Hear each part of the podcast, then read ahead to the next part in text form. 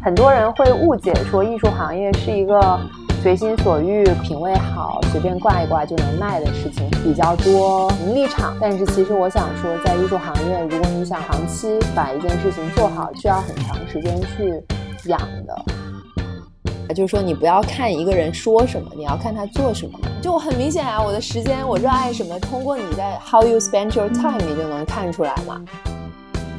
然后我好像还是用很逻辑的思维去看这件事情，就我会分一下艺术行业，如果我想进去工作有哪些选项，然后发现拍卖行是一条，画廊是一条，美术馆是一条，然后可能艺术媒体，还有一些艺术创业品牌，大概就是这些选项。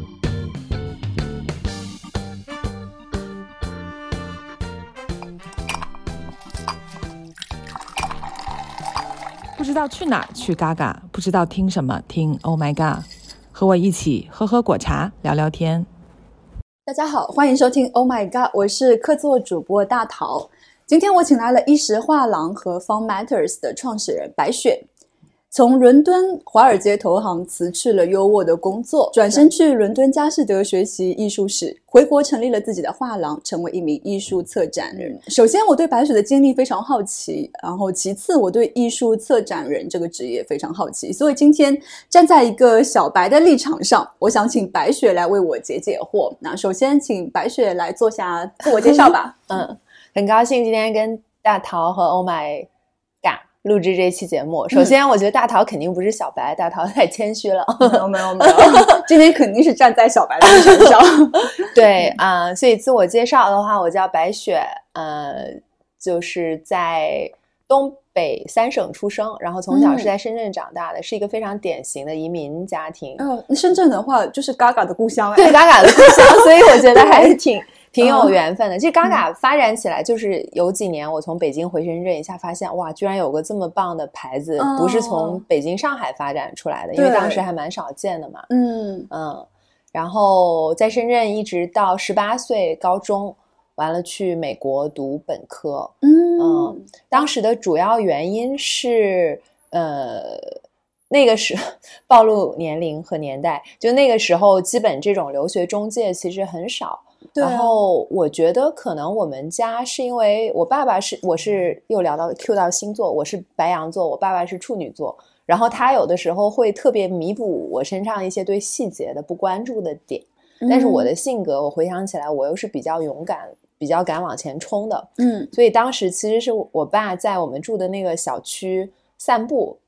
翻书，然后看到哦，原来读美国本科是可以，你各方面够优秀，你可以直接申请啊全额或者是半额奖学金，嗯，有这么一个选项。因为我们家在就是虽然去深圳的早，就各方面条件不错，但也不是就如果全部自己支付各方面的费用，也还是会有压力的嘛，嗯。然后知道有这么一个选项之后呢，我我爸就开始逼我说，你这个准备高考的同时也准备申美。美国两条路同时走，原来是你爸爸给你的这个选项哎，对，其实是。然后我觉得我是一个会充分衡量，我当时非常不愿意，我就想说，嗯那我就不准备国内的高考，直接准备申美嘛，因为工作量很大，而且没有中介，就所有的表格还有你的。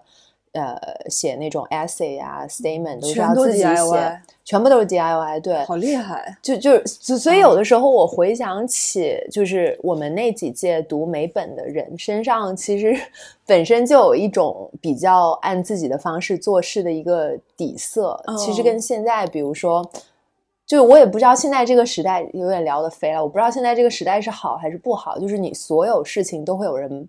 帮助你有个 track，有个很厉害的中介，他也知道。我们那时候就真的是没有，然后跟我爸呃 negotiate 了一下，我爸说不行，你你两条路要一起走，因为毕竟就是在国内也是深圳非常好的中学嘛，读了那么多年，他说你高考还是要参加，嗯，所以嗯，回想起来，我觉得那时候的压力就抗压能力一部分从那个时候也能看出来。后来就升到了美国一个非常棒的文理大学，呃，文理学大学就是这一类叫 liberal arts college，它就是没有研究生教育，就只是专注于本科教育的，嗯，这一类。然后挺多知名的，像什么希拉里啊，什么什么的，都是这一类学校毕业的。然后我读的是一个女校，啊，嗯，在哪里？在麻麻省，就是东边，相当于就是什么呃，哈佛啊、麻省理工都在的那个州，就是所以教育资源各方面挺好的，而且东部嘛，嗯，东美国的东北角，但是是很典型的那种呃，叫什么小小就是大学 University Town，就基本就是一个学校，然后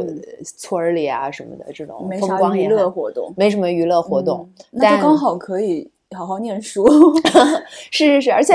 好玩的是，我读的是个女校嘛。对，嗯，我我我觉得很多这种，这叫性别意识还是叫什么？就是你回头想才会懂。当时你你特别懵懂，就是从十八到二十二。但我觉得现在回头看，那时候读了女校呢，会让你你你性格的底层底就是一个逻辑，你不觉得什么事情是女生该做，或者是男生该做？就是你那个，因为你。就是青春期那段时间，你没有一个，呃，你不是在一个第二性别的语境中。如果你在一个混校，就是也不叫混校，就正常的学校，不是女校，肯定就是男生可能会更主导，或者上课你回答问题，女生也会更 shy、更害羞，因为你就觉得就别别人在关注我男性的这个目光，然后你就是可能在恋个爱，在那个什么，就是这种，对，所以我觉得很多时候就是。挺有趣的，我觉得读女校对对自己的这种影响，是你你可能到了二十多三十之后才会明白的一点。所以你会当时会觉得，哎，我什么，我其实什么都可以做。对，我觉得意识上就没有特别明显的想我是女生，我这个我也就是没有那种憋着劲儿，就是我是女生，但是我也可以做这种事情，嗯，就完全没有太去想自己的性别。然后我觉得直到。直到后来回国之后，但是中间那段经历可以等会再讲。我们现在可以讲性别这个点。然后直到后面回国之后，在就是中国的环境，你你可能是跟男性又开始一起工作啊，各方面有的时候包括别人看你的一些观点，你才意识到哦，女性身份的确是个事儿。就不管怎么样，你自己怎么觉得，别人看你的第一眼，尤其是可能在中国，大家先会看到的这是一个女人，这是一个女性。但我觉得我青春期十八到我是二十六回的国嘛，十八到二十六就是美国四年，后来在英国四年，就完全没有脑子里都没有想过这个。嗯，对，所以你在美国是本科念了四年，对，你觉得那段时间给你的一个什么样的 影响啊？我觉得。谈不上是改变，就好像是一个把你性格底层的东西，就是给扩大，然后再丰富了吧。嗯呃，我觉得特别是像我们大学的教育，它不会特别有一种输送一种价值观给你。嗯，它可能是会嗯。就是课业呀，课外活动的选择也很广嘛。然后我们那时候，比如说我主修的是经济和法语，我我就是我考了两个 majors，嗯，就也是有点卷，因为本来法语我只是想 minor，但是学着学着呢，只是想复修嘛，学着学着就是学分也差不多够了，我就再多学一点，就变成两个 major。但呃，主修之外，他也会要求你，就是这种文理大学会要求你上各个类别的课，比如说什么。人类学，然后还有什么就是 science 的，就是什么物理啊这些，然后建筑就各方面，然后艺术史其实也会上。他要求你各种类别的课都上一些，然后这些课在一起也会纳入你的那个最终的那个 GPA 的学分。所以就是相当于你不能糊弄嘛，因为所以我觉得就是在那个过程中，你觉得。各个行业啊，知识其实是特别融会贯通的。嗯嗯，我们当时反正那种，我觉得美国本科，特别是文理大学的教育，有一个比较好的技能，就是这个词叫，就是英文我们当时总说的那个词叫 transferable skill，就是意思就是可被转换的呃技能，就有有有点像我当时做投行的，后来想转行，但是你有一套方法论和学习一个行业的能力。你并不需要再从头学习那个行业的一切，嗯，就是因为你学习的是一种学习和 research 的方法，这种这种东西，嗯。嗯。哎，所以你你从小到大是一个挺有逻辑性的人吗？哎，我觉得我是，我觉得很多人，很多人对，特别是现在我在艺术行业之后呢。很多人都说：“哎，你你还挺有逻辑的。”然后我就觉得很多人对我们艺术行业的人的想象都是觉得 有点误解哈。对，有点有点误解，有点误解，就感觉每个人都是艺术范儿的那种。对我真不是，我觉得，而且但但讲真啦，就这个也不是，咱们就说大实话嘛。我从小到大肯定是学霸，学习很好，就是就是我觉得就是，但是属于那种理科也好，但是我我也很爱写写东西的那种。嗯。那种，但我理科不是那种能拿竞赛水平的那种好，没有好到那个程度，但是绝对是就是学习很好，所以我觉得我的底层那种逻辑啊，那个思维能力一直在用，包括现在自己做画廊，其实也会，我觉得是一种习惯，思维习惯吧。所以你当时在大学的时候，你已经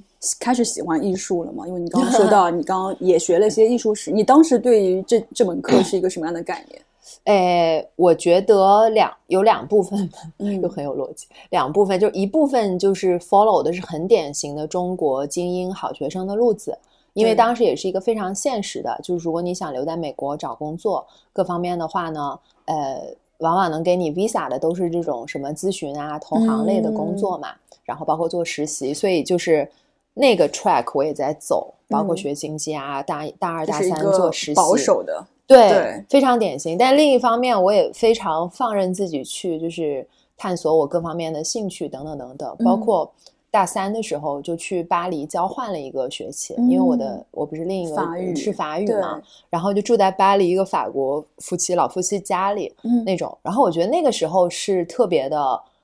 打开眼睛，而且那时候很爽的是，真的是没有。就是没有智能手机那个时候，所以就是基本你去哪儿，真的就是拿着那个 map paper 的 map，对，然后就走 走丢了，哎，又回来。但是那种就就特别打开你的 senses，所以我现在有的时候也挺想念那时候的。但但现在你在这样也很不很不 practical，你 肯定去哪儿是直接 Google Map，对吧？对对。然后我觉得那时候在法国，包括呃一就交换了六个月嘛，然后就去各种。大大小小的美术馆、画廊，然后伦敦也去，就欧洲整个玩了一下，加上读书。我觉得可能很多跟艺术方面的感知和种子是那个时候就发现自己有，就是这个就是 naturally 这个东西，你被它吸引，这个东西是在你你去嗯巴黎啊欧洲旅行的时候，嗯，就是你被他们那边的可能一些人文艺术气息所吸引了。对对，就大三反正交换。读的是巴黎政经学院嘛，就其实是一个就巴黎很多出那个什么政治家嗯。的一个学校，因为它跟我们的大学当时有个交换的项目嘛，嗯，就是你读书本身，反正写论文啊那些就是你该做就做，但是其他时间我就会各种去做，就是这个城市我感兴趣的东西我就会去嘛，就去美术馆、画廊，然后就各种或者就是那种 英法语里有句话，其实有点有点那个。有点大家用的很多，叫做呃，就是我不知道是真的 say 吧，然后有法语那个有一句话是真的 say 夸，就是就是把是夸夸是 what 的意思嘛，就是说很多人形容法国的那种迷人的气质，就是真的 say 夸，就是我也说不出来它究竟是什么，但就是一种很吸引你的。我告诉你这是什么？这是什么？这是氛围感。对，就是这个词。对，就是现在大家终于反向总结出来了这个词。对对对，好像是去年开始出现的这个词嘛，在中国，在简中简中语境，对，就很神奇。嗯，就是你也，就是你也不能用其他的词来代替这个词的那种感觉。但你一说，大家都懂是个什么东西。对对对。对，然后我们回到你的呃美国大学毕业了之后，其实你你就是去做了投行，对不对？对啊，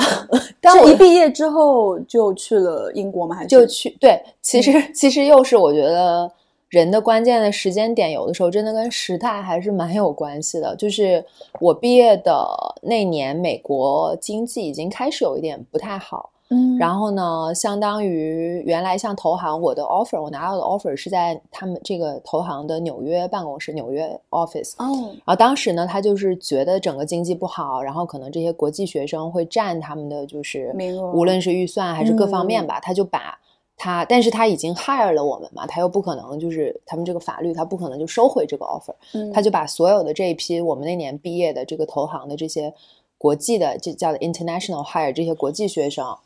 都直接 transfer 到了伦敦办公室。也很不错哎。对，但但 我就我就觉得生命中很多关系，但、嗯。但当时呢，就就这个又很像，我觉得我出国那年，我爸天天啊，我就很痛苦，然后回头你看是个好事儿，我当时也是，就是纽约的房子全部都租好了，哦，一切一切你都 ready to start 你觉得可能我要在纽约，对，然后就是朋友也认识，然后啊，我要去个新的地方，怎么怎么，就觉得刚四年就适应了美国的一切那种，然后又被呃连根拔起，就是那种去探索一个新的新的地地方，虽然语嗯言没问题，但毕竟对吧？就就这种文化还是很不一样。还是很不一样。嗯然后又去了去了伦敦，这样子嗯工作了两年，嗯，我觉得挺好的那两年。然后很多欧洲的同事，虽然老板是个美国的投行嘛，老板是美国人，那同事啊，下面中层很多欧洲人，氛围也很好。你可以嗯讲讲你当时在那边到底做什么，然后你们的一些工作状态啊、生活方式啊，啊，对，是怎样的？没问题没问题是不是那种什么华尔街那种那个只只狼，就是那部电影里面对对对那种感对觉？对 对，我觉得你问嗯这个特别有趣，我不知道这个这个播客为什么时候播出。我差讲两句啊，就是就是前两天我的那个朋友，呃，就是我们偏投行的朋友，我们还嗯在私下聊，觉得那个周受资就是那个 TikTok 的 CEO 特别出圈儿，哦也是因为就这一类金融。金融男也好，女也好，嗯就是在大家的普遍认知里，觉得很有一个神秘感的那种东西。嗯然后，但是其实我们就在说，像他这种男的，就是或者像他这种人，其实，在我们原来投行那个行业，嗯就其实很常见。嗯，但是大家就被他那种啊，说话好有逻辑、好有分寸那个东西，就觉得很迷人。而且主要他，我觉得大家都在看的是他人到中年依然还对对，那也那也是另外就身材还可以管理的很好，对，就不像呃，anyway，反正嗯是这样，呃，怎么讲呢？简单说来，先回复你那个华尔街之狼那一类呢，是嗯叫 trader，所以就是呃，也就是交易员，所以就是投行，你可以大概理解，反正我们那时候是分三个大方向的工作，一个是 sales and trading，就是。比如说是大宗的这个商品啊，或者证券的买卖交易，然后这嗯种就是比较会像华尔街之狼那种瞬息万变，这个价格我买嗯空我做空，然后这个可能瞬息万变是好几亿的钱，sales and trading，那这种人是不是每天都处在很大的压力之下？对，就是嗯我觉得我我等会那个行，我等会那个 track 的压力点不一样，但嗯他们 sales and trading 的压力可能是比较明显，因为他明显就能看到那个金钱的一个浮动嘛，就很嗯。明显他今天挣了多少，loss 了多少。然后他嗯。们这个行业就是你在电影里总会看到他可能同时看四个屏幕，哦，对，这种很高级，对很高级，同时看四个屏幕接电话啊什么对对对，这种，嗯，然后我当时的那个部门或者方向就是，呃，虽然整个投行也叫 investment bank，但我们那个方向叫 IBD，就是 investment banking division，就是，然后这部分呢又分你是做呃，比如说给一个公司做上市的，嗯。啊、然后还有是公司并购买卖，然后那个并购买卖的部门就叫啊、mergers and acquisition，就你这个缩写就是 M&A 这个这个部门，啊、但是我在的，然后这个整个呃就是 IBD 这个部门又分，它是按就是所说的垂直，它是按行业分的，比如说我当时加入的是呃欧洲这个 IBD 这个整个大部门下的 TMT 行业，就全是我们行业黑话。TMT 是 Telecom、Media and 最后 Tech，对，就是电信、媒体和科技行业。所以我当时看的公嗯司，或者我们那个部门看的公司，就是说。在欧洲范围内，这些行业的公司，比如说有没有什么我们我们觉得你你这个公司买了那个公司，可能对你的前景更好，然后你要做的一部分工作就是所说的 pitch 嘛，就是你把一个想法，呃，试着推销给那个公司，然后那个公司如果决定用你这个投行去做这件事情，不管是买另一个公司，还是把自己带上市，还是怎么怎么样，你就在这个当中整个过程做完，然后你就赚取这个呃服务费也好，佣金也好一笔款。但是我们我当时那个工作就是也是非常非常多细节，因为就是要用很复杂的 Excel 功能，就是把这个公司所有从呃什么第一年，然后有记录到到后面所有的这个财政啊、流水啊，然后就是。cash flow 就是呃现金流是一部分，然后这个收入是一部分，都看得很清楚。然后这个公式算出来，它估值是多少钱，然后怎么定价？如果是股票，就这一套。我觉得这个对你现在做画廊简直是太有帮助了。呃，对，是不是？嗯，还是会的，会的，会的，会的。就是，而且就比较内化了。对我现在来说，我现在就不觉得这是一个，就是这是我一个已经成为你的一个思考思考方式了那种。就会经常就会评估这个风险啊、金额呀各方面，不会就是只凭就是一腔热爱说这个艺术家我太爱了，我一定要做它，嗯，就不不会那么的纯情怀，嗯。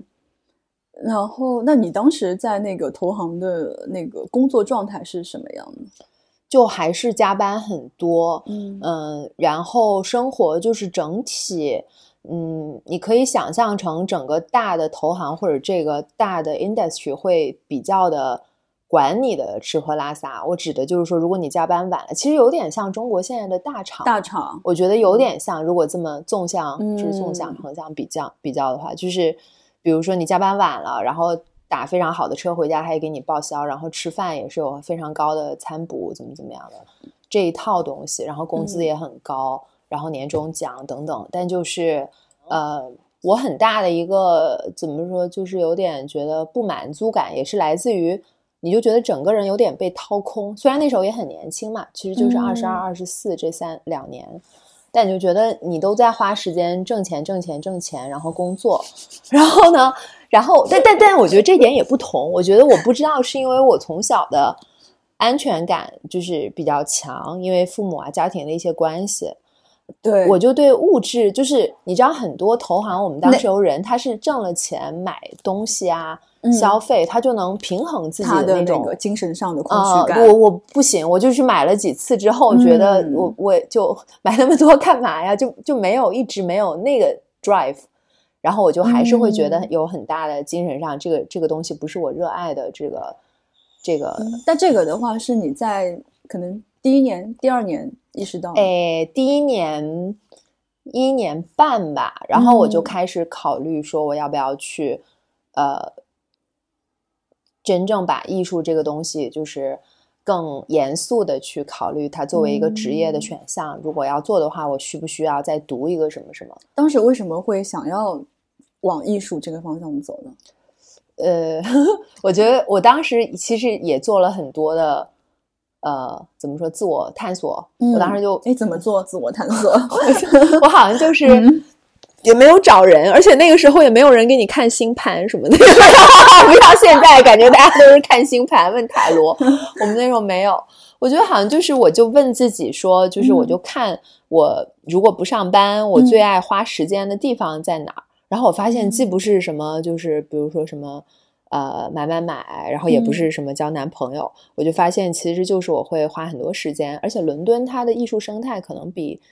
大三在巴黎更丰富，它有各种类型的嘛，就美术馆、基金会、画廊，而且是比较西区的那种蓝筹的大画廊，然后东区可能更前卫的画廊，然后艺术家工作室啊，还有这种偏。呃，所谓英国的体制内，就是泰特美术馆那一套系统也有很多。我觉得我就是在不断、不断、不断的看这些东西。嗯，就是你双休日的时候，只要有只要有空所以有的时候有一句话 不是现在是说人际关系或者是什么的嘛？就是说你不要看一个人说什么，你要看他做什么嘛。嗯，那我就很明显啊，我的时间我热爱什么，通过你在 How you spend your time，你就能看出来嘛。嗯，然后我觉得，哎，那这个就是我热爱的东西，我就想要去发展一下，能不能把它就是作为你职业的一部分？所以就是动了这个念头，然后比较学霸的那部分就开始 research，就是哎有什么样的 degree，然后做 Excel 表格，就是那个这个要读几年，这个读几年，怎么怎么就开始看所有的选项，嗯，这样。但但但这个的确是在投行没有辞职前就做了的，就是就是。一边工作一边在做 下一步的准备，这种。嗯，所以当时做了一个选项是伦敦佳士得啊的那个选想去那边读艺术史，但是你去读艺术史，那个是是个硕士，对吧？对对对对。但是你去读那个硕士之前，其实你是之前有一年的时间，对，给自己放了一个假，对，就呃呃，就是就也是莫名的这种运气或者什么，就是我当时跟。哎，这这有点细节，就是我当时跟我们那个部门一个管人事的女生关系挺好，然后她是个英国人，嗯，然后一般你知道中国的很多做投行的人呢，就是都不太爱跟这种，就觉得他对自己没什么帮助嘛，我可能就跟老板关系好就行了。哦，是吗？对对对，就就 不会，就是我我的意思是，就很多中国的像我当时的那种 peers，他会。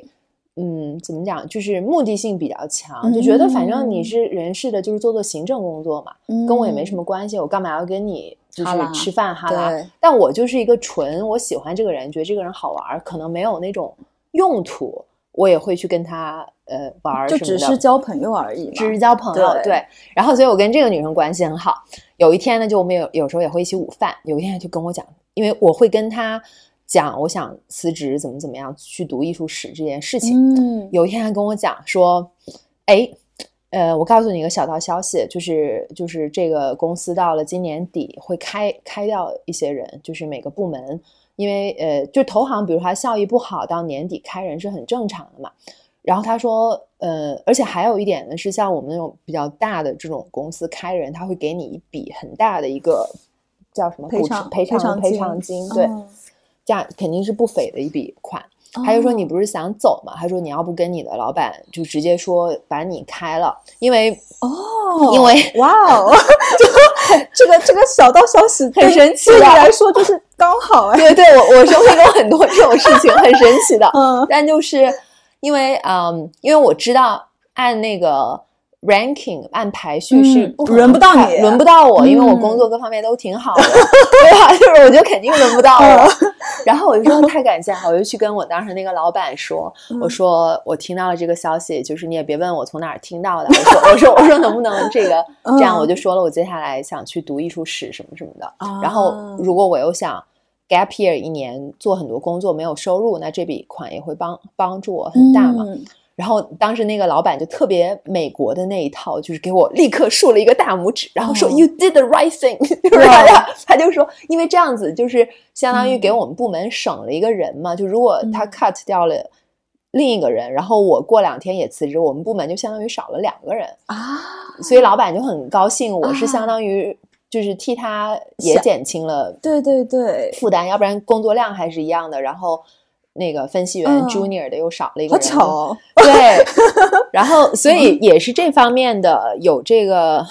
经济上的这些支支持支持。然后当时我觉得，我现在回头讲，觉得我父母也蛮厉害的，因为毕竟我觉得在那几年不像现在，就是做艺术好像也挺时髦啊，或者怎么样的。那时候就大家也不太懂这个，像我一直是。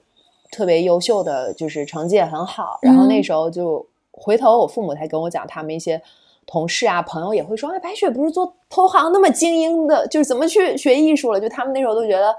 就是你是成绩不好什么什么的才去搞艺术相关的这些这些东西。但我父母就是一直都没有质疑过，没有质疑过我。就是你想干嘛，他们觉得哎挺好的，去吧。对，而且而且当当然，我觉得还有一层，可能也是因为他们就看我。我觉得他们就是对你很放心啊，啊是，对，就是会觉得你不会做出很离谱离谱的事情，对对，就肯定自己能兜得住底的那种，是，嗯，对，所以就对，就是两年，然后就相当于。拿到了赔偿金，还有年终奖金，所以是能透露有多少？不记得，不记得了，不要说了，对不对？可以够你在在在外面玩一年。对对，就因为那一年，就是我当时想的也是也是，就是你说我比较逻辑理性的那一部分嘛。我就我看了一下佳士得的这个课，它是跟呃格拉斯哥大学合办的，但是它的授课都是在伦敦，但是会拿到硕士学位嘛。嗯，然后也很实用，就是。行业内的很多人也会来跟你讲他们的行业工作，但同时也蛮学术的，就还是有论文啊、艺术史那些学习嘛。然后我就想，这个但是毕竟才一年，我就想，啊，那一年后我就要决定是留在欧洲发展还是回国，太短了，所以我就想提前先花一年，就是先 自己知识储备一下。对，先花一年在嗯欧洲。当时也有香港，还有中国这几个城市一起就是实习一下，所以就是我当时也差不多这样子，我能知道两地就是的工作环境哪边更适合我的发展，所以我当时也挺猛的，就是在伦敦好像就做了三四个不同的实习，就可能每个是哦五个，就每个是五周一一个月那种。然后又去香港做了实习，然后北京、上海又做了实习，就就各种自己找，就特别就是做了一年的，花了一年的时间去做各种画廊的实习生。呃，其实是泛艺术行业，就画廊是其中的一类。嗯嗯。然后也做过艺博会，我当时还做了最早的一届，就那时候香港巴塞尔还不是巴塞尔，还是前面那个公司。然后我当时做的那个实习就是品陪中国的这些 VIP 客人。看展览啊，那时候的那种，因为那时候中国客人没那么多嘛，然后语言各方面 OK 的人也少，所以就是我就把整个艺术行业各个部门的可能的工作全部都做了一遍，就是什么艺术基金会，然后什么就是很卷啊，果然是学霸，我也就很学霸，学霸型就是 降降维打击的感觉。全部干一遍再说，然后就是或者感兴趣的工作就写那种密，很周密，对，就是感兴趣这个工作就写这么长的邮件，然后打动对方我说我要来面试什么什么的那种。那你从投行，然后一下子去到这些艺术啊、画廊啊机构去实习的时候，你当时有一个什么样的转变？你觉得嗯。我觉得一方面，你有时候觉得有一些工作挺挺基础的，就像我当时还做过一个，呃，伦敦那个中文叫什么？英文是 Somerset House，就是有点像他们的一些，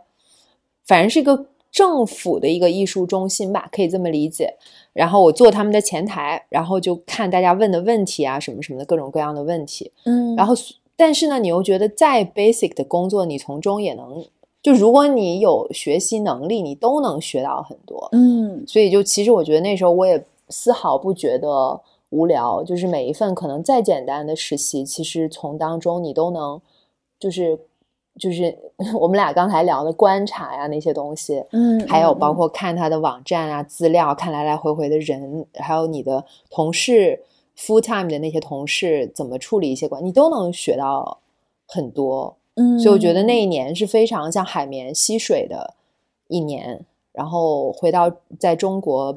北京、上海，当时也帮好多艺术媒体写东西。所以我很多现在认识像艺术圈比较资深的人，都是我我很早前就认识了，就相当于可能那是多少年前，我还没读艺术史的时候就认识了他们那种就写东西啊什么什么的那种。嗯，哎，你觉得在这些在这一年当中，你有什么特别的经历吗？嗯。而且会会不会就是在当时一年当中，你自己的心态变化，就是说啊，我辞掉工作去往艺术方向发展，太好了，或怎么样？嗯，这个我好像上次那个播客有一期聊，但我反正在因为这个我实在印象太深了，我觉得跟 Oh My God 的朋友们也可以分享一下，就是其实就是去。陪中国的几个 VIP 客人去看香港的那个艺博会嘛，嗯，然后我记得那时候我我我刚才前面讲了，我觉得我的对自己是女性身份这一点没有特别强烈的这个意识嘛，嗯，然后后来其中那个客人其实他是在上海，我在香港就是陪他们一个团儿各种讲解，有时候翻译之后回上海，就其中一个男的说呃请你吃请我吃饭，然后请我吃饭，反正也是白天吃的一个午饭，后来聊着聊着呢，他就说。你要想想啊，就是像你这么年轻、能干、长得还行啊，长得还行啊，原话 的女孩子，在在中国这个艺术圈一抓一大把，你有什么优势？然后我我这个东西真的是过了很多年回想起来，就是觉得被那个这个就是被业内的一些就是呃，也不是说。不一定非要用“中年男性”这个词啦，但至少是当时这个行业内比较有权利、比较有话语权，然后呃经济各方面条件就是在其实就是在对你进行人格及职业侮辱、冒犯，特别冒犯，特别冒犯，非常冒犯。然嗯后他可能也是一种暗示的话，嗯就是跟他有一些什么关系。然后我那时候就是完全听不懂这些我懂，我话懂。你知道吗？就是就可能嗯有些女孩子直接就就跳上去那个我也我我也是那种以前就是会当时觉得一点都听不懂的话，嗯后来才会觉得哦，原来他是这个意思，嗯，对对吧嗯嗯嗯，然后我就印象很深很深。嗯然后当时是怎么回答的，不记得了。我觉得当时我还是有被刺激到一下，甚至觉得他说的是对的，就是是不是我没有那么大的竞争力啊，各方面怎么怎么样。但是，对我觉得还是，我觉得那那个就是相当于那一年。呃，不仅是对行业的一些认知吧，然后也是对你如果要进入一个呃，就是说特别就是艺术行业还是一个非常 based on 基于人际关系，就专业度肯定有，但人际关系也是就是互就是你认识谁，然后你怎么认识的，你们关系多深，这也是我们工作很重要的一部分。嗯进入这样的一个行业，我就觉得我会有了一些更多的心理准备和这种嗯预期。对吧？因为嗯。我觉得这样的人对你这样说话，就说明就他不可能是只对你一个人这样说，他肯定嗯，就是会对很多人有类似的这种东西，所以我觉得嗯可能就是那个时候开始，就是，而且我觉得我的性格底色本身就是，包括家里从小的环境也比较单纯嘛，就是对一些比较复杂的社会关系啊这些东西也没有特别多的认知，然后那时候你就嗯。慢慢的觉得，哦。就是会有这些东西，就是慢慢渗透进入你的职业生活、职业和生活和成长，嗯包括作为女性这个身份啊，在中国各方面吧，那种。嗯嗯然后所以这一年的游历完了之后，你去正式上学了，对，嗯，你觉得上那个学是一年对吧？那个是一年那一年你你学些什么东西啊？学，呃，他佳士得那个艺术史，它有四个方向，然后你嗯要选其中的一个嘛。有一个是呃，Renaissance 中文是什么？是呃呃呃文文艺复兴，对文艺复兴，兴时期的艺术啊。还有一个是欧洲，也是偏古典的。然后我学的那个是现当代，还有一个是，还有一个。一个是叫 Art of China，它就是把中国的艺术从什么秦始皇一直讲到当代，但只只讲中国，所以那一年的时间，你就只是学这个很很很专的，专的，对。对对对，我学的嗯。那个、呃那个时间线就是从现代主义到当代嘛，其实就是从印象派往后，就是一八几几年的，就是什么呃印象派的这一套作品，嗯然后到嗯、呃世纪初，就二十世纪初这一套，然后一直到呃所谓的战后嘛，就二战后，就是嗯。可能六十年代，然后到八十年代的一些 pop art，就是这这就按这个时间线嗯这么学下来的。相当于教授就是有四五个比较主要的，四个吧，好像比较主要的。然后他也会请很多客座的讲师，然后我觉得嗯这个是可能佳士得自己在业内的各方面的资源就很宝贵的一点。他有些可能就是从佳士得学院毕业的校友，现在在各个艺术圈的各个行业做一个什么角色，嗯，或者是嗯哪研究哪一类作品艺术家的专家，就经常会请来给你讲一个客座的课。嗯嗯，然后也会有那种呃叫什么呃 field trip，就是你去威尼斯一次，去柏林一次，然后就是老师带着你看整个的威尼斯双年展呀、然后整个柏林、对有两个两个，然后国内就是英国国内好像也有两个，这两个是出国的两个，哦。所以他一年的课其实设计的非常复，就是复不是复杂，就是很立体，我觉得，然后也会嗯比如说就是又有实战的，然后又有那个特别论文论文学术那些东西对，也有，然后也有这种 career 方向的，就是求职方向的，因为会有很多嗯校友啊什么什么的。我就是当时跟其中一个校友建立了联系，然后之后的之后哦，那对我读家士的期间也在实习，就是也也去其中一个校友做的一个比较呃，他是做二十世纪初那些大师摄影摄影。艺术家的画廊，然后去他那儿也实习了，反正就很多很多机会。对，觉所以我想问你，当时跟你一块儿学习的那些同学们，嗯，他们是一些什么样的人？他们为什么要去这个学嗯校？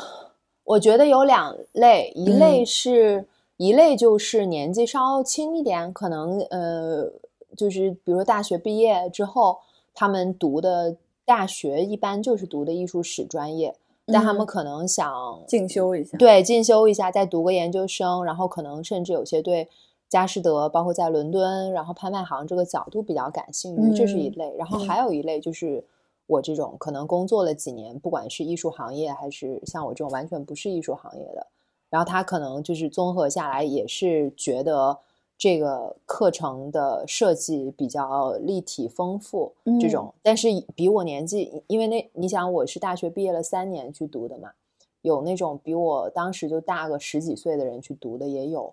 还有什么新加坡人，就亚洲学生还是相对少，然后美国还有欧洲的一些学生，嗯，比较多，所以你刚刚讲到就是，那比方说像你有些是读过艺术史的，然后他想去进修一下，然后比方说像。其他人，他像你，嗯，你是完全没有一些艺术的背景的人，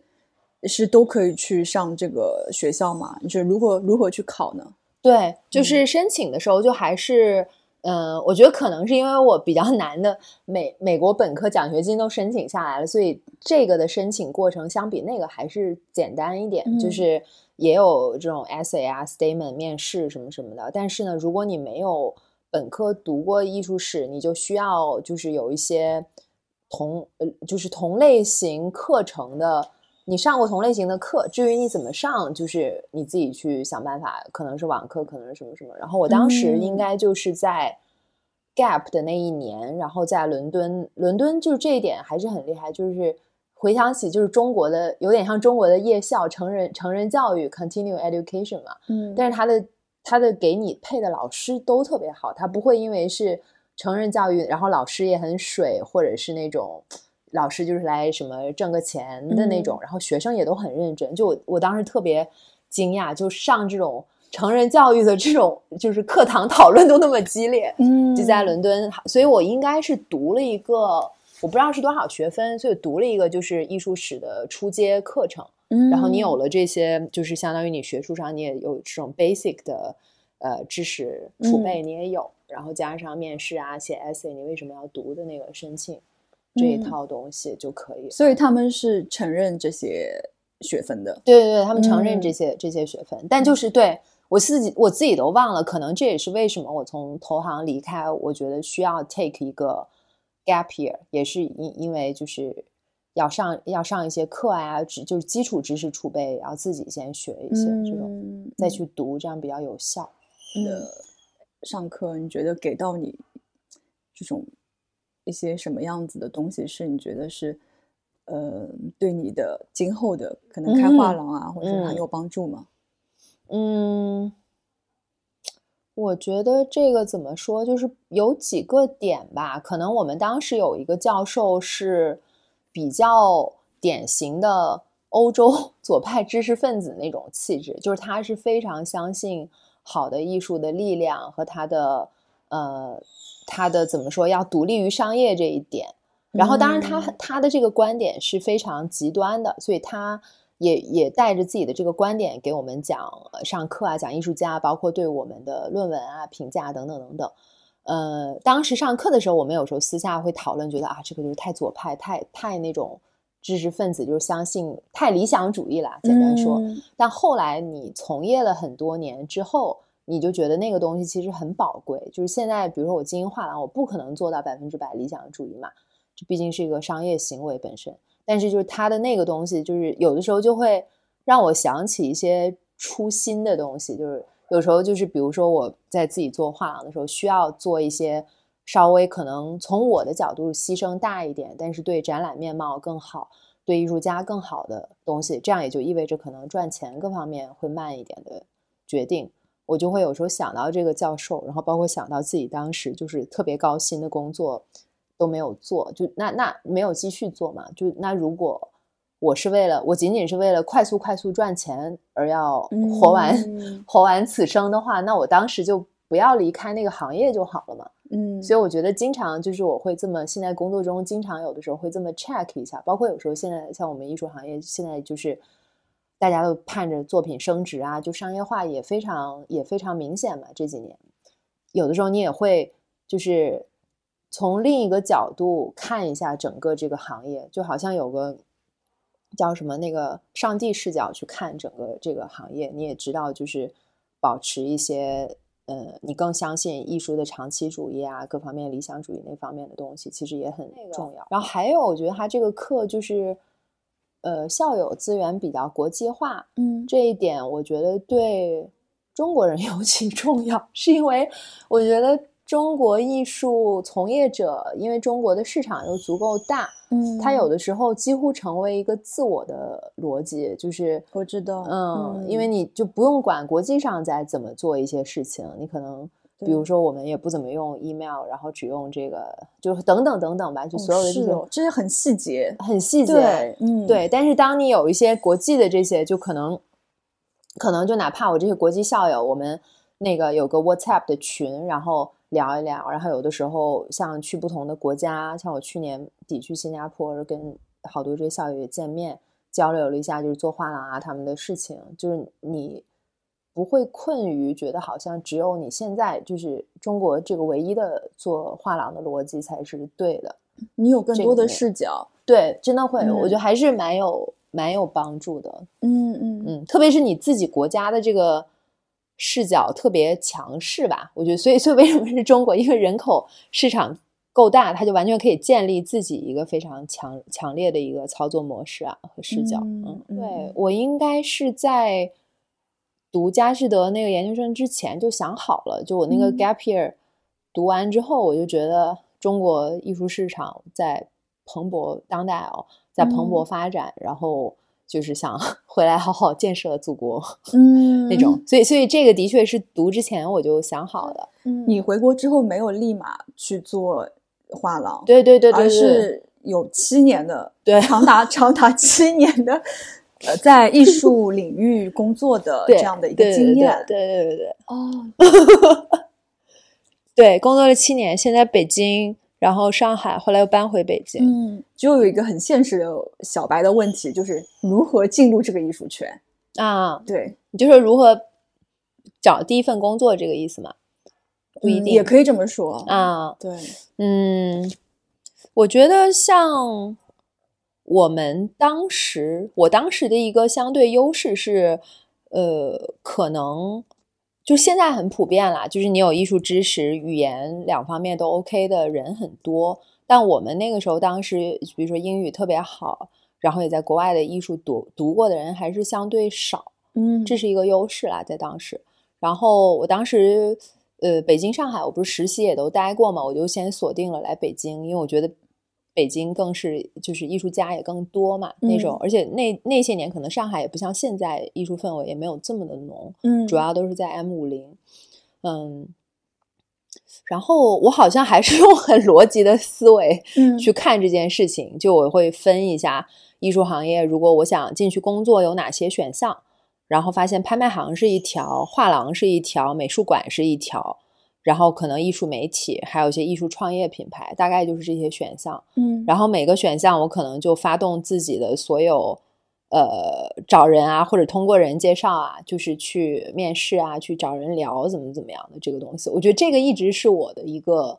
方法论，就人生的方法论吧，一直是，嗯，然后就跟这五大门类的人这么聊完一圈，有些面试下来，包括综合考虑薪资各方面，然后最后五个门类都去聊了。对啊，哦，嗯就是对，都去都去都去聊了。嗯，然后比如说我当时就嗯，倒也不是完全排除了拍卖行，很多人也会问我，你为什么没有顺理成章直接去，比如说佳士得或者中国的嗯拍卖行对做？其实是当时回国的这个，我刚刚说了五个门类，最后我选的是最后一个，是一个艺术创业的牌子，非常吸引我。哦，所以那时候，我现在回头想，可能就看到我骨子里还是很有一种被这种新生事物，然后从头开始做起的吸引。虽然那时候是别人的牌子、别人的公司，但我是非常核心的一个初始团队嘛，其实嗯就是、就是香金和曲广慈做的那个西奇的那个牌子，哦，嗯，就是一个在当时比较早叫就是。有些天使，还有那个带耳朵的那个兔子、兔、兔女郎那个牌子嘛，对。就是他们是相当于国内最早做的一个艺术家居衍生品的牌子，嗯。现在很多，但那时候真的对很早，嗯。二零一一年的时候，对，所以就加入了他们那个团队。嗯，就是了解又深了，我们对彼此的感觉就是 connected。对对对，就是以前就是每次看到可能这些作品的时候，没有想到哦，原来对对对，那个团队里面有你。对对，很很早很早那时候，对，就是做他的算是 BD，就因为他们有门店，然后同时也卖给渠道嘛，就是酒店呀，还有连卡佛什么什么那些，嗯，然后还有拓展海外的一些渠道，所以我就是跟。海外的这些不不仅是海外，就所有的这些管这种渠道的 sales 就怎么跟人谈合作呀？比如说在别人的连卡佛做一个 pop up 什么什么什么的这些，然后参加好像是第一届参加了个米兰设计周，还有英国的什么设计周这些事情。接下来不安分的天性又发作了，就觉得北京太土了，我要去洋气的上海。然后就 是觉得出差嘛，出差总去上海，嗯，然后就还是我觉得就是。一部分那种文艺也好，就因为我觉得我骨子里肯定有很实际的一部分，但也有很文艺的那一部分，就是很想折腾的那一部分。觉得我要住一个过马路只用三十秒的城市，我不想住就是一个过马路要五分钟的城市。这个。就是怎么说，这个想法非常非常的合理。对，对因为就是我，因为我也在北京住过嘛。虽然我也很爱北京，嗯，但是就是过马路这件事情，我真的是无法理解。因为因为北京的马路很宽，然后你很多时候你过马路都要上那个天桥。是的，上天桥这个就好累。对对，所以我就当时。我也想不清楚这点，我觉得可能我要再过什么十年，我才能特别想清楚究竟是为什么。就是我当时真的也挺想的，挺简单。我就觉得我也不知道是因为当时那个工作我有一部分没有满足还是什么，就很奇怪。然后我就觉得我要搬到上海，然后也很又很猛，我都不知道当。但你你做决定是不是很快？你想搬就搬了，想走就走了。呃，我 我的那个字典里有一个词叫“经过算计的风险”。也是一个，就是好多好多黑话，就是呃，calculate calculated risk，就是如果这个风险你是算过的，然后它的最坏你能承担，你就去做，就是它的只要它的那个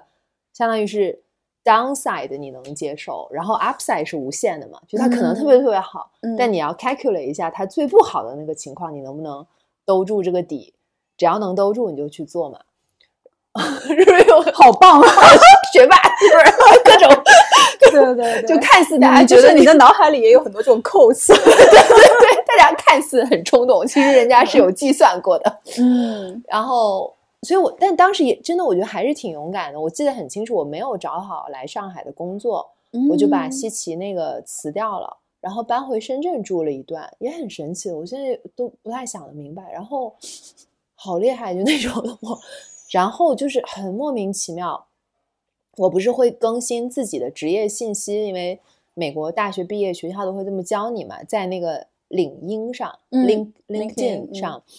有一天就有一个人给我发私信说，我是负责这个呃 K 十一。整个项目的就是上海区，我们在找一个 senior 的一个经理。当时 K 十一应该是刚刚就刚刚开，对，刚刚开，一三年，对，一三年的时候，就我在北京两年。然后那个人是个香港人，就是相当于他是那个大老板，就郑志刚下面的那个头是管整个中国区的。然后直接 来给你私信，就很神奇，很神奇。但但但是因为就是。他们那个 K 十一有个 art 的部门，还有个正常的商场的，就是地产的 marketing 的部门。他要招的是一个 marketing 的人啊，所以他需要这个人也懂点艺术，因为 K 十一的 DNA 嘛。嗯，但是本身可能又比较有个就是比较 商业头脑、比较逻辑的这一面的东西。嗯，他就找我，然后我就去跟他面试了一下，就过了，然后我就 搬到了上海。然后就，呃，虽然那个工作我做的非常短，因为我觉得当时的我有很多不适应，就是港企的一些东西。下一份工作就找来了，就全全就就回头你就觉得 K 十一很像是一个把你直接带去上海的第一件事情。之后就是，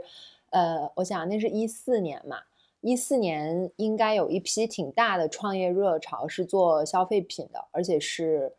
嗯，就是电商开始慢慢的起来了那几年。然后当时有一个做排毒果汁的牌子，现在已经不太在了，叫维果清，我不知道你知不知道？听说过，听说过。对，嗯他们是上海开始做的，然后那个创办人也是就是比较美国教育背景的，但是一个是上海人，一个是美籍华人，然后他们也想找一个就是负责这种 sales and 客户体验 marketing 啊，就反正就还是同样的用我同样的技能，但是就是在一个偏创业环境的团队去做，反正就跟他们到了一个点之后呢，就是向金老师呢又跟我发出了邀请，说就是相当于我回国的第一个工作的老板是他的他的呃先生曲广慈嘛，但呃曲老师，但是向老师想让我加入的呢是他自己的工作室，是管他的这个艺术作品啊、展览啊，还有跟海外画廊这些对接，是两摊事情。嗯然后他就说：“我知道你当时那个也是决定搬去上海，但是我这一部分事情还是挺希望，我想来想去，人选特最合适的可能就是你，因为他也需要一些语言呀、国外的这种经验嘛。然后说你你会不会考虑就是搬回北京这样？然后我当时花了多久想我不记得了，反正就可能最终还是觉得这是一个很好很好的机会，然后嗯跟这么优秀的艺术家一起共事。”帮他管工作室的所有的这些事情，嗯所以就是相当于我在上海住到了一五年，一三到一五，然后我就又 搬回了搬回了北京。嗯，这样，然后其实又回到了艺术行业去了。对对对对，其实嗯又回到，但是更细分一点呢，相当于西奇的那个工作，它是处于艺术和设计之间，因为你对接的很多可能是设计酒店啊、连卡佛，它也不是一个纯画廊的那种作品嘛。然后后嗯来向京的工作室的，就是你要处理的作品和维度，比如说他在龙美术馆的个展，这个又是纯纯艺术那种嗯那个维度上的了。对，嗯所以跟他是跟了三年，从一五年到一八年这样。嗯，那你是 从什么时候开始想说，哎，我可以自己做一个画廊呢？我觉得一方面也是跟向老师到后期，他两个很大的个展啊，各方面做完了，作为他的助理工作室整个负责人的，我的工作量就没有那么大了。嗯那我这种人在 大好青春的时候，工作量不饱和，我会很痛苦的，就是那种。嗯然后我觉得可能我就开始又开始想，那如果我要去艺术现成的工作中，我就觉得我没有什么好去的了，因为你这几年跟他的经验你也对接了很多嘛，就是美术馆啊、画廊都嗯。对接了，就大概每个工作你也能看出来是怎么回事，然后你都觉得有一点好像不是你特别想要的东西，嗯，那我想那就自己做吧，嗯，对，其实你现在是有两个品牌，对，一个叫 Fun Matters，一个叫衣食画廊。对，这两个的区分是什么呢？呃，区分可以理解成 Fun Matters 本身的产品线也很不一样嘛。Fun Matters 就是说是，首先他的作品呃是不限量的，艺术家独家授权的作品，嗯、然后有些它可能原作就是一个 digital 的作品，比如说拼贴什么的，嗯，有些它的原作可能是一个油画，嗯，对但 Fun Matters 是为了满足可能最初阶，你一开始想买个，比如说家里挂个作品，但是你也不想就是花超过比如说小几千的钱，因为 Fun Matters 的价格区间是不到一千到刚过两千这个范围内，嗯。嗯，然后它也是一个正版授权，然后也有一个收藏证书，就让人第一次买艺术作品的体验和版权意识比较好。嗯然后呃，选品上也是比较有自己鲜明特性的，比较摩登时髦一点，也不是那种比较常见的。包括送礼，现在很多人，我我现在很多人会选 Fun Matter 送礼物给别人，是一个很好的送嗯礼选择。然后一时画廊其实是 Fun Matters 做了两年多吧，自然生发出来的，就是又又 谈到我各种奇怪的运气，就是哎，其实就是你去过的那次，二零二一年那次，在上海的那个老房子里面，嗯啊、那一次就是其实那个房子是算是朋友在用，然后他那几个月比较闲置，他就说你来做个展览吧，就是是那种认识很久，然后也很互互相帮助的好朋友。然后我就觉得那个房间的底子很好，各方面的条件，我就觉得如果只做 Fun Matters 的这种比较版画呀这种作品，有点可惜了那个空间，就想做一个就是偏画廊类收藏级这种作品的，所以就测了一个油画加摄影作品的两个艺术家的展览嘛。在那个展做完之后，就是包括也很认真的在推广它那那一个多月，反响也很好，就不管是销售还是。就是销售收藏还是对策展，所以我就意识到我该成立一个画廊了啊！所以是一个很有机。原来原来那一次是你那个时候的那个一时画，因为我当时还问你说为什么叫一时嘛？啊，其实就是暂时那个时间存在的意思嘛。有一点，有一点，就对那那个时候做的时候，那个展览本身叫一时。嗯，然后当时写的展览的主办方还没有意识画廊这个名字，就一时只是展览的名字。所以你是因为那个展览而萌发了想要成立一个画廊的 对，因为想法。对，因为展览比较比较比较成功，然后我又比较有责任心，我就会觉得说，那有这些藏家，不管是因为呃那次展览收藏作品的人当中有那种。呃，比较专，也不是叫专业，就是买过很多作品的人啦。简单说来，也有比较小白的人，就是可能第一次买艺术作品的人，收藏的都有。嗯，然后我就会觉得要要对得起 这些人对我的信任。那我觉得似乎我直接就不做画廊这一类作品，再回去只做 Fun Matters 不太好。然后包括对，就是被这种自己的责任和认真。然后就踏上了，后来就想画廊取什么名字，觉得哎，那索性就用第一次展览的名字“一时画廊”，就还挺适合这个，就是这个画廊诞生的，也很有机。那天呐，我觉得我见证了你的 对两两步哎，因为第一次你你的 Fun Matters 在杭州展览也是第一个展览，对不对？我也在。那次，哎，你在？我当然在。在哦。对，但当时，当时其实是我第一次见到你，我们只是浅浅的打了一个招呼，而且我记得都没有加微信。哦。对，因为那时候你是代表那个你上一个工作在那个上一个工作，对对对对，我想起来，是的确是的确是，是不是见证了你两个？就是第一个是 Fun Matters 的第一个展览，然后第二个就是在上海的伊食。对，其实其实是就是嗯，对，其实那个 Fun Matters 的展览。的确是，就二零年在杭州，然后二一年就现在 Fun Matters 也会做展览，但我的调性啊各方面定位就不太一样，就区分开嘛。对对对。但的确，你去的那两个都是很 重要的两个。对。而且我发现你的定位嘛，就是就是，我觉得很好哎，你做的都是入门级艺术收藏。对，嗯，后来我也在想，对，你是如何去。定这个位的呢？是后来我也在想这个这个词汇，这个我还没有答案。嗯，比如说我做到现在二零二三年的这个时候呢，我发现我的客人当中也有一些是就是经验很丰富的藏家，他也喜欢我选的艺术作品，我代理的艺术家等等。然后我就想，入门级这个词，与其说它是一个价格范围，因为的确我会选艺术家作品会有一个价格判断，我希望是保证在最好是。五六万以内，可能甚至更更少一点的，更多一点，就是价格可能三，就是五，就是五万以内的会更多，可能最高的也不要超过十万，就差不多这个价格区间内的作品。但是呢，我现在就发现入门级其实更是一种做画廊的态度，它不是一个仅仅是价格，因为或者是人群，因为我现在发现我的客人嘛，已经有不是入门级买作品的人了，嗯。所以，我总结下来，可能更是一种我经营画廊，包括做展览、跟人介绍作品的态度。我希望它是，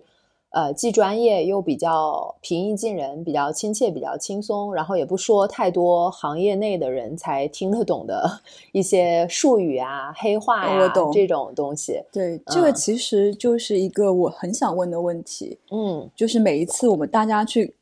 看展览，因为现在看展览对于我们大多数人来说都是一件很习以为常的事情嘛。嗯，但很多人都会觉得说，特别是当代艺术，他是看不懂的。嗯，对。然后，因为他那个那个艺术作品的旁边那个标签上面也写着一些非常晦涩的话，明白？对。然后你就会觉得，好像很多人过去都只是一个拍照或者说打卡而已。嗯，那所以我们到底要如何去画廊参观这样的一些艺术作品呢？嗯，对，其实我会推荐，如果时间充裕的话，不是，首先肯定是先要选 不要太多的时候去，这是一个大前提。这样子呢，呃，我建议的第一步比较容易实现，就是你先去感知这个作品，你可以先不要去，就是你可以先逛一圈展厅也好，画廊也好，你先去直接跟这个作品面对面嘛，因为我们现在大家都用手机，其实这些作品很多你搜网图都能搜得到，但是难得有这个机会。这个作品不管是从中国还是国外，在你面前看着，你还是要去相信，就是人对艺术作品直接的这个感知力，你要相信这个东西，因为毕竟我们不是 AI 嘛。然后就是你面对它，你先感受一下，无论是它的色彩啊、构图啊，还有用用色还是主题各方面有没有打动你的，不要先去看它的一些介绍啊，对，或怎么样，就是一定要去。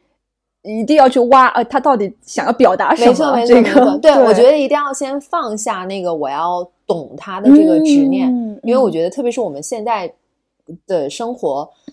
就是。也是非常逻辑和碎片化嘛，就大家恨不得刷个视频都要学到的，就感觉每次好像就是要做一个阅读理解能力一样，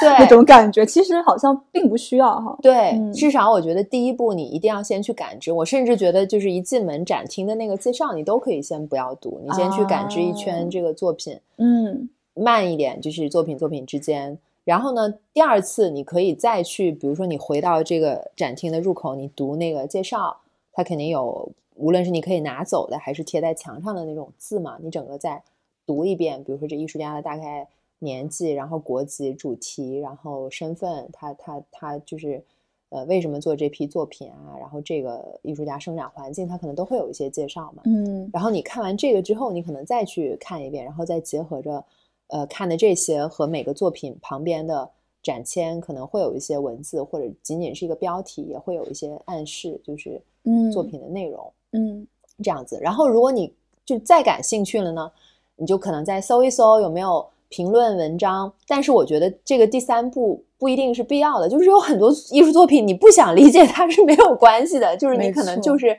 我觉得只是。怎么说？对我来说，好像只是这个。如果我喜欢这个艺术作品的话，我想的东西可能完完全全跟这个艺术家想要表达的是不一样的。但是只要当下我跟这个作品有链接了，嗯，就可以了。当然，当然，当然，对，有一些就是有点有点像你那个说说的大白话点，有有有点像你逛街嘛，也不是所有衣服，有些衣服你可能连扒拉一下的欲望都没有，也是很正常的。我觉得，只不过是大家现在。艺术有一点过度的被那个就觉得，就是大家都被解读，被解读都一定要懂。就有些你无感的，你就不要逼自己再去了解它，没有必要。就它也不是什么必须的知识，你少理解一个艺术家，不会对你生活 有任何的影响。嗯，因为你你有了自己的品牌 Fun Matters，然后你有衣食话痨，你如何去选择艺术家呢？哈哈，啊。如何选择艺术家？嗯，我觉得，嗯，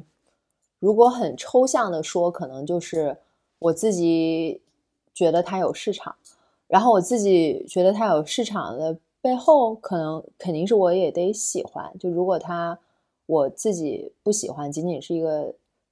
他在市场上会卖的很好的，可能我也无法判断。就是我觉得他有市场的前提，一定是我我看好这个，我觉得他有市场，就是。你觉得他有市场这件事情，对年轻艺术家来说是很主观的，就是可能真的是得我喜欢，我觉得他，嗯，会被更多的人喜爱，我去做他的展览和推广它的时候，才能激发出我的热情也好，创造力也好，然后你这个东西才能带给更多的人，所以还是要很相信自己的判断。判断，然后更硬性的条件就是艺术家履历啊，过往展览、毕业院校，包括他处于一个什么样的阶段，他作品的价格是不是。适合我画廊现在的定位，这些你就是综合综合考虑，嗯嗯。然后艺术作品本身的这种气质是会贯通的，就是往往我上个月喜欢的和下个月喜欢的，我选的这些作品都是作为我画廊呈现的一部分，就是这个又变成前面那个氛围感的东西，你很难去解释它，但是往往。你如果相信自己的审美的一些判断，这些他他会自然有一个自己的对对面貌，就是一个画廊的风格，你就会知道，哎，这个他这个画廊可能会去代理这一类的艺术家，没错没错，对。但我觉得这个对我现在来说，我也不想太逼自己用一个词去定义它，嗯，毕竟我画廊也就两年不到嘛，对我就觉得就还是让它有机的这么生长，我就是选自己喜欢，而且跟艺术家。通完电话或者见完面也觉得是个可合作的人，这点对我也很重要。嗯，因为你现在其实是画廊主，然后其实也是艺术策展人。嗯，那成为艺术策展人这件事情，这个职业是人人都可以成为的吗？嗯，因为你其实也没有去学策展这个专业嘛，嗯，对吧？你是如何觉得说自我我我可以去策一个展的呢？嗯，明白。呃，就首先，其实我们我当时学的那个，它是艺术史，但是它的论文或者什么中有一部分，它就是以一个策展形式让你去写的，就是至少我们那个课，它不是一个特别纯呃史论的课，有很多实践，就是策展啊那些都也就是也都做过嘛，在那个学习中。第二呢，就是呃现在的很多。嗯，就我如何成为？先回答我如何成为策展人是被逼的，就是因为你年轻画廊做自己的展览，有的时候呃机会的窗口也很短，你可能没有很长的时间。至少我去规划在外部再请一个策展人，然后写文章、选作品，可能对我的性格和推进事情的习惯来说有点慢。然后呃，那作为，然后你在这个阶段，就是反正你的艺术家也都是你自己。一个个谈的，你自己来，就是你的知识储备来测这个展是没有问题，嗯，但我一般比如说自己测的展就不会再去自己的画廊的展，我就不会去标策展人是白雪，因为我觉得没有必要嘛，反正大家都知道一时画廊是我的，嗯，然后市面上你会市面上就我们行业内你会看到有一些呃专门给不同展览策划的策展人，但他们不是画廊主。那这些人可能他就是，呃，比如说写文章，然后选艺术家、定主题，跟画廊合作，然后画廊跟他的合作就是各种条件，有些可能是包不包含销售的佣金是一部分，然后有些就是直接给一笔费用啊，这方面也有。就是我画廊再往下发展，然后我节奏把握好，其实我也会跟外部的策展人合作，嗯，也会就看你怎么你自己觉得怎么实实用就怎么。来，我觉得也没有必要，就是特别条框的这种去觉得用还是不用。但对我来说，就是我觉得前两年不太需要找外部的测量人。嗯，说你做这个 formatters，然后 formatters 我还能理解，因为它不需要一个展览的。特别需要一个展览的空间，你就可以其实线上或怎么样，你都可以，就是怎么说不需要太大的成本嘛，去去运行。那像一石画廊的话，你必须需要一个展览的空间，这才会叫是才是一个画廊嘛。嗯，就是我不知道，就是说你当你有了这样我我要做一个画廊的一个想法之后，你到底要投入多大的成本？你要招多少的人 去做这样的一件事情？是是，你你。人人都可以去做吗？还是怎样？诶，对，我觉得你这个问题问的很好。就是，嗯，就是我觉得，如果就是大家仅仅把开画廊理解成我投入一定的成本，然后有空间，然后能谈下艺术家就可以做画廊，我觉得可能也是对画廊的一个误解。因为在我看来，画廊还是要有一个使命感吧。就是你想，嗯。不管是陪伴更长时间，还是一段时间，艺术家的成长、发掘，包括推荐他们给合适的人，帮包括帮助藏家找到合适的作品，嗯，然后在这个过程中，可能也有一些更教育的功能等等，包括非常好的展览呈现，甚至有的时候也会帮艺术家做一些学术梳理吧，就是文章啊方面的这种东西。我觉得这个才是完整的画廊的，就是工作内容。所以呢，其实其实我觉得，为什么前面我们前面可能一个多小时前聊的，就是我身上有一些非典型性的东西，包括我们前面讲的视角，我也不太会在乎，就是大家的普遍视角，就是因为我从第一个展览，我就是没有去租场地做画廊，就是我不觉得画廊一定要有一个，呃，至少对我现在，它不太需要有一个固定的地方。呃，这个是很很少见吗？相对少见吧。对，因为基本上它画廊它肯定会有一个固定的一个展示空间，对不对？对，嗯，就是我这么做，反正最大的原因肯定是你固定成本会少很多。嗯，呃，我也更能集中精力在推我想推的艺术家，然后包括去不同的城市。还有一个原因是因为。就几乎所有的场地都是他们来主动找我的，就就就就 是，然后或者就是你可能处理好跟他的合作关系，怎么谈这个这个项目合作的条款，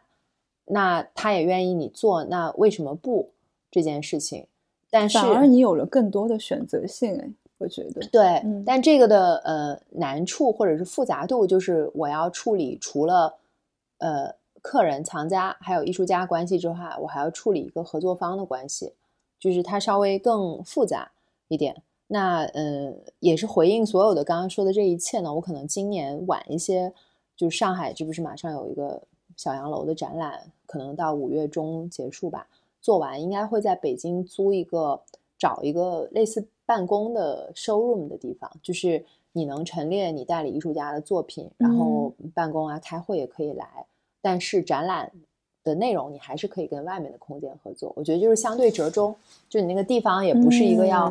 fit 所有展览的大小，嗯，因为你你你初始的小画廊，如果你要租一个很大的地方，你成本太大了，对。你压力就会，我不希望我的人生变成就是每一个来访的人，我都给他们一种无形的压力，你必须买。作品，如果你不买作品，你不被欢迎，我觉得这个跟我的很多理念是相悖的。嗯，那我必须要控制成本。那那我如果租一个很小的地方呢？我很多展览可能又放不下，也没有什么意义。对，所以你还不如就是折中一下。可能目前对我来说最好的就是跟外部空间合作，然后北京有一个固定的一个 showroom 的地方，这是一个还蛮棒的模式。对对，嗯感觉泄泄露出来了我的 business plan。嗯，然后。所以你自己会有一个很清晰的规划吗？比方说，在什么时候你就会把今年的规划都做好？你说我，嗯，几月到几月我会做什么展览？嗯，然后一年要做多少个展览，或怎么样？呃，对，我觉得整体会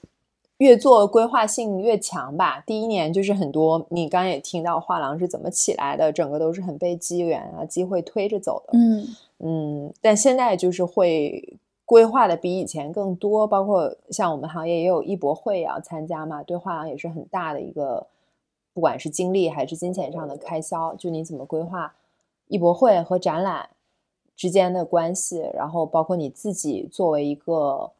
也需要吸收养分的人，你也需要无论是 放松还是玩儿，还是去那个。看看其他的国家的展览，就是你纯给自己休假加充电，我觉得也是需要被规划的一部分事情。嗯，但但今年整体还是会比去年多规划一些，但我也不是一个会塞的非常满的人，因为你得有时候留点空嘛，一些好机会来的时候，你才你才能接。嗯嗯，然后那个白雪，那个让我比较惊讶的是，你是去年。唯一一个去参加新加坡哦艺博会的中国画廊是不是？嗯嗯，当时好像我们其实是刚刚才解封嘛。对的，呃，是那个是十一月的时候。其实，嗯，怎么讲呢？就是我参加的那个艺博会，它的定位是比较给，因为它要求你销售的作品是等同于人民币八万以下。所以它艺博会的定位也是一个中小画廊，嗯，就是反正你是这么一批作一个作品的定位，也有很老呃，就是历史很久的英国画廊参加，但他们带的也是这些作品嘛。我觉得也是因为销售这个价位段作品的中国画廊，可能我猜就是可能他们觉得就是出趟国各方面成本很难开销平衡，但是。就是一月份有另一个艺博会，是更给那种更成熟的画廊，那个有蛮多中国叫 Art SG 嘛。我参加的那个是 Affordable Art Fair，新加坡是两就是两个定位，但我参加的那个就的确就是没有中国画廊去。嗯，所以我我其实有个问题，就是你觉得参加这种艺博会对于画廊来说重要吗？嗯，这个是我们行业内很很多人的一个灵魂拷问。我觉得。我觉得，呃，我只能就是替自己回答这个问题嘛，嗯没法替就是更多的人来说。我我觉得就是，呃，你在一个行业中，就像你买作品，为什么我推荐还是要通过画廊买？就既然画廊存在，还是有它的理由的。那艺博会在这个生态里存在，也是有它的理由。就无论是你从品牌上的被认知度，还是说接触到一些更广的藏家。各方面，甚至看一下同行，就短期内看同行在做什么。所以这个它既然在这个体系中，这个游戏规则它一定是值得被重视的。但是就是你需不需要被它完全带着跑，这就是每一个经营自己画廊的人要做的判断。所以我肯定是参加，但是我我是我一年要参加多少个，我怎么个参加法？嗯这个就是你自己要去就是做的一门功课。和嗯就你自己每个人的答案都会不一样。然后其实最初刚刚你也讲到，其实做画廊或者说做艺术领域哈，它是一个跟人际关系嗯比较密切的一个行业，嗯其实。所以你觉得作为一个画廊主，嗯，你你如何社交？如何社交？嗯，就是我觉得现在可能，嗯，我没有觉得什么人是我非认识不可的，就哪怕他是一个嗯哦很厉害的藏家，一个美术馆，一个策展人，等等等等。所以就是，如果这个时间点、还有环境、还有你自己的状态合适，你就去认识。然后至嗯于能认识到什么度，能不能一起做点事情，有有有一些生意或者其他的往来，那个我不会去特别强求和和，就是对那个结果我不是很有执念。然后我觉得这样子，你整个社交过程就很轻松，因为嗯 就这样这样这样说比较比较直白，因为我觉得哦，就是往往比较有权势的人，他们身边想接近他们的人很多，所以这些人已经对一堆人扒着他们有所求的那个 嘴脸和状态比较免疫了。所以就是，其实你还是要回到人和人最本质的一个一个状态，就是不要你认识一个人，你马上就觉得我对他有所求，所以我要嗯扒着他。这个这个其实就是也是你的性格呀。就像你刚刚说你在英国投行嗯，认识的那个对对对对对，其实就是这样才帮到我的这些东西。嗯对，所以就反而是这样，我觉得特别是对你，嗯，特别是像我吧，这种做画廊的，我也不是一二代，然后我也不是就人家不觉得你背后有一个啊很大的集团，你完全是个人的这种，叫 IP 也好，叫个人也好，就是你更要有一种某种独立性，我觉得很重要，嗯可以说是人格上的独立性吧，我觉得还是挺重要的。嗯嗯嗯然后反而就是你社交，你这样子吸引来的人就比较对，就是会让你越来越轻松。就如果你硬求来要扒着来的一些关系，虽然短期内可能看着好，就这个其实我觉得跟交朋友啊其实是同同一套的那个逻辑。嗯，嗯，你有想过你自己的，就是作为一个画廊主，你的风格应该会是怎么样子的吗因为？可能在我们的想象当中，就是嗯，画廊主他可能就是比较高冷，我我觉得基本就是大家对我的印象还挺一致的，就是肯定来我的展览都觉得很被欢迎、很热情，然后我也比较爱笑，然后经常嗯也比较擅长于在开幕上，就是我 我希望贼不跑空，我希望大家来了一趟呢，就是就是他可能至少作品之外，他可能认识点新的朋友，所以我也会。嗯比较注意，然后而且我发现这方面我比较擅长，我觉得这个可能跟很多做画廊、其他画廊人不太一样，就是不仅是对艺术家作品展览这方面我在意，我我也很在意，意就是来到我画廊展览这个场域的这个气场，所以我一般会很注意，比如说像大陶来了，可能作品听完了，然后我意识到，哎，我那个朋友也没有人在跟他说话，但是他跟大陶可能有一点能。能 connect 上，我就会很自然的介绍。我说：“哎，你们俩可以认识一下。”然后我可能就说一句：“哎，大桃是这个做那个的，他是做那个的。”然后他们就可以自己聊。就我觉得做这个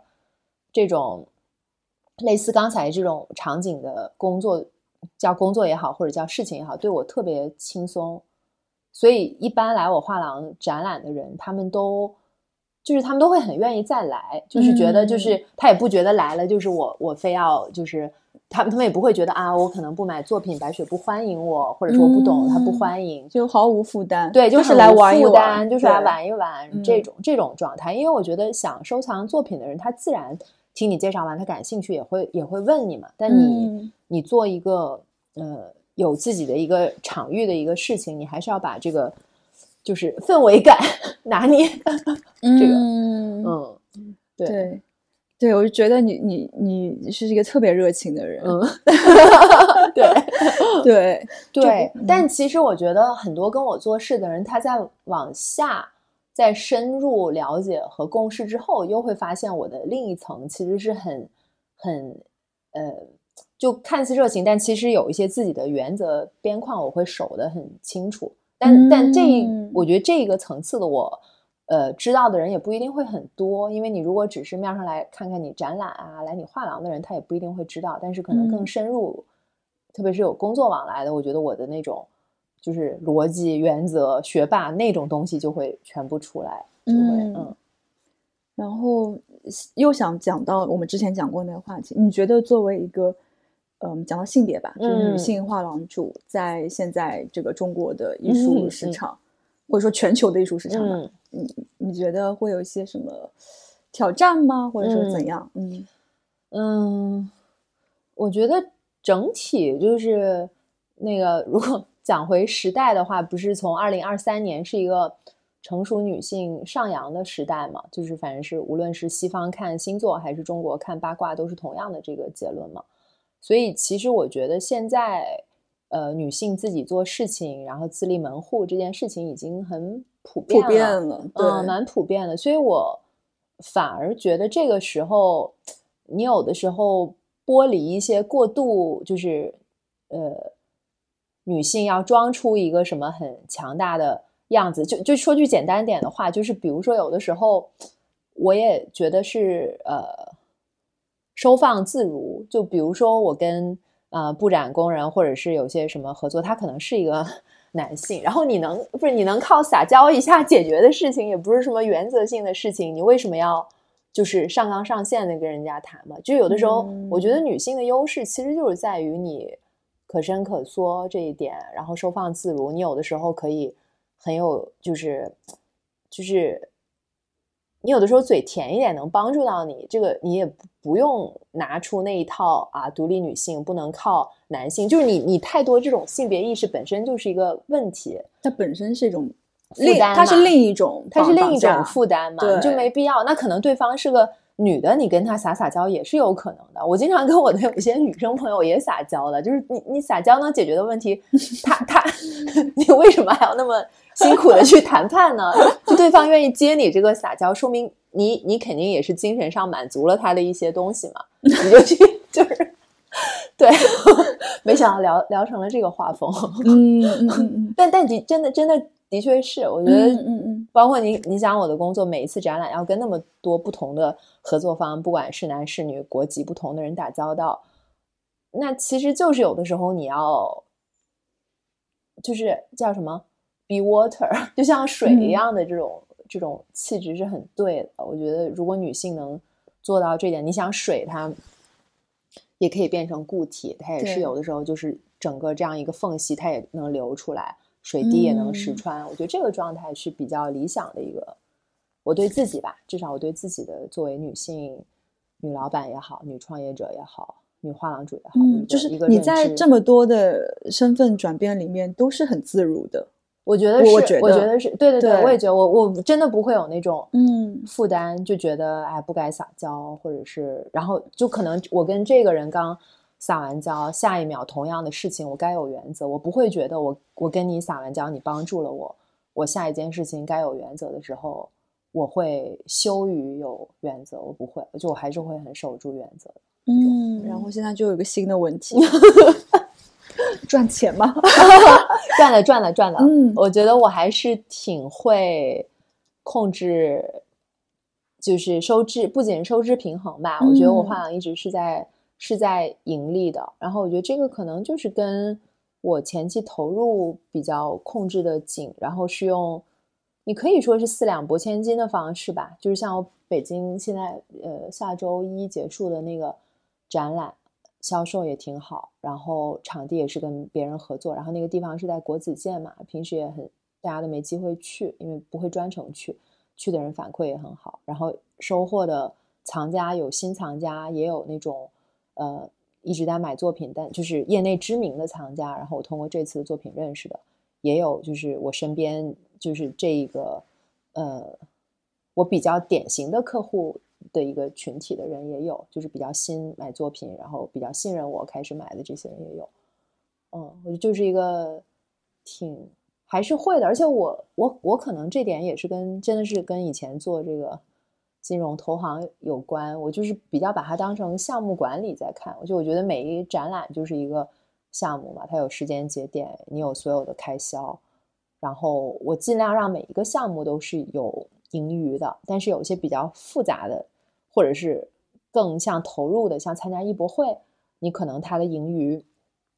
你要长期一点的考虑，就它给你带来很多 PR 上的收获呀，各方面的那种。但是，一般的展览，我是我自己定的目标，就是每一个展览本身是是赚钱的，这样。所以我不敢说我赚的很快，但是呃，一直是在往上累积。呃，然后我必须补充很重要的一点，就是其实我们行业很大的一个财富的积累，是来自于我们看准艺术家比较早的，我们自己作为从业者收藏他的作品。然后，如果你目光看得准的话，各方面，当然这个首先你一定要喜欢，然后他呃理想或者是正常情况下，比如说过了两三年，它一定会升值。所以这个其实是很大一部分那个我们。就是做画廊，你你你你你长期能赚钱的方式，并不是靠卖作品的佣金，因为你卖作品的佣金，你在除去你所有的开销，其实那个，而且你卖年轻艺术家的作品，刚刚价格我也跟你说了嘛，也不是很高。这样你一年做几场，那个钱不会很不会很多，所以反而是有点像我在给我的客人买作品，如果我自己。不买的话是没有说服力的，对吧？就是从一个道理，就好像你你是一个衣服买手店的老板，你自己肯定也是喜欢这个牌子在穿的嘛。所以你是你们画廊的第一位藏家，对对对，是自己肯定会收的，就是自己代理合作的这些这些艺术家的作品，这也是一部分。但这部分的金钱回报就会慢一点嘛，就是你现在买，你过几年就是它升值，你可能如果真要，比如说。套现也好，你还要再把它出售，各方面就这个你再看你怎么操作了。这个就是，嗯，我们今天真的聊了好久，真的吗？真的。然后我再问最后一个问题吧，觉得你觉得大家对于艺术行业最大的误解是什么？或者说你你最想在这边澄清的一件事情是什么？就是我觉得今天也是很有幸，我碰到了大陶这么一个，就是既你，我觉得你既是一个很好的聆听者，也是一个很好的提问者和那个，对对对，这真的蛮厉害的。然后我我才自己可能从你问的很多问题中反馈出刚才你问我那个问题的答案，就是很多人会误解说艺术行业是一个随心所欲，可能是你家里特别有钱。才去做的事情，然后品味好，随便挂一挂就能卖的事情，很轻松，呃，然后是一个呃，就是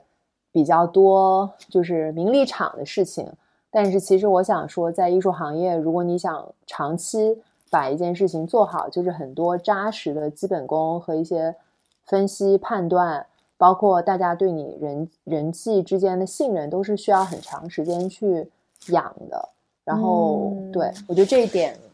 可能我刚刚聊自己这些经验，每一步都走的比较扎实。然后他可能到了某一个点，才能慢慢的积少成多，你就觉得比较有比较稳吧。每一步这种，嗯，虽然你的画廊才几年，两三年，两年不到，其实，但其实你在这两三年之前，你已经做了太多的事 事情了，对吧？对对，的确的确是，其实积累了积累了很多。现在基本处于每遇到一个困难，你不一定自己能解决，但你一定知道问谁。就是你的，嗯你的这个通讯录里一定有能帮你帮你解决这个问题的人。就是不管是建议还是他给你推荐的人，我觉得这个就是一个自己创业、自己做事儿比较好的状态了。就是嗯。你知道吗？你我，你让我想到了一本书的名字，叫什么？Jane Austen 的《理智与情感》，是吗？我觉得这两方面就是完完全全的非常平衡的在你身上体现了。对对，我觉得很多人是，但但是你觉得你感受到我理智的那方面，是这次咱们两个聊天前你就会感受到的，还是？